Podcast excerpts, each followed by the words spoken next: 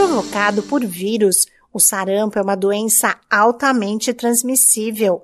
O contágio se dá por via respiratória e a melhor forma de prevenir é por meio da vacinação. Mas para que a proteção seja eficaz, é importante receber as duas doses da vacina nos períodos indicados. A doença provoca sintomas como febre, coriza, tosse e manchas avermelhadas pelo corpo. Olá, eu sou a Sig Aikmaier e no Saúde e Bem-Estar de hoje converso com a pediatra Helena Keiko Sato, coordenadora do Programa Estadual de Imunização da Secretaria de Estado da Saúde de São Paulo. A médica explica que a imunização do sarampo nas crianças é de modo combinado com outras vacinas. Essa dose da vacina do sarampo, ela é aplicada a primeira dose aos 12 meses de idade, de modo combinado com a rubéola e com a cachumba. E é aplicada também uma segunda dose com 15 meses de idade e ela se chama tetraviral. Por quê?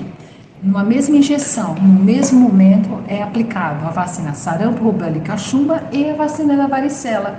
Essa informação é muito importante, pois sabemos que muitos pais ainda nem têm o conhecimento, ainda não têm o conhecimento que a vacina da catapora ou a varicela já faz parte do calendário das crianças. Para reforçar o combate à doença, está em andamento no país a campanha nacional de vacinação contra o sarampo. É importante esclarecermos que a vacina contra o sarampo faz parte do calendário das crianças e ela fica disponível em qualquer sala de vacina durante o ano todo.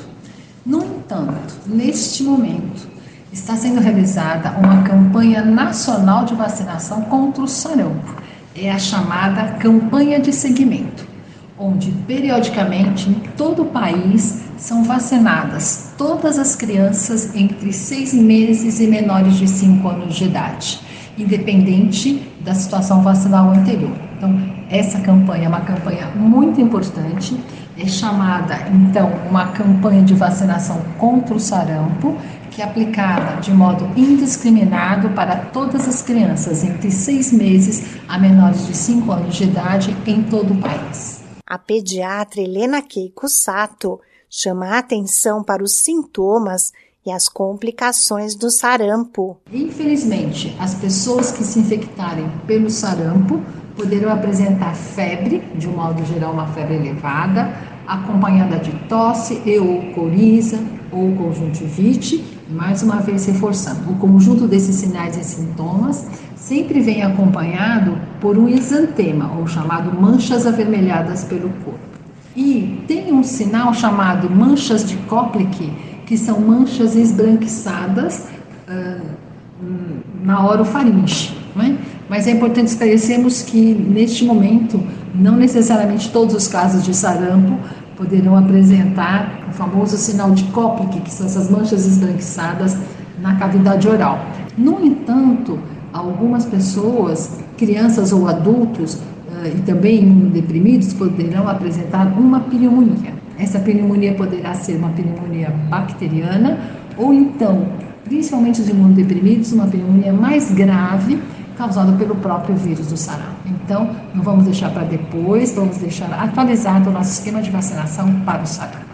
De acordo com a médica, adultos que ainda não receberam a vacina contra o sarampo também devem se imunizar. Esse podcast é uma produção da Rádio 2.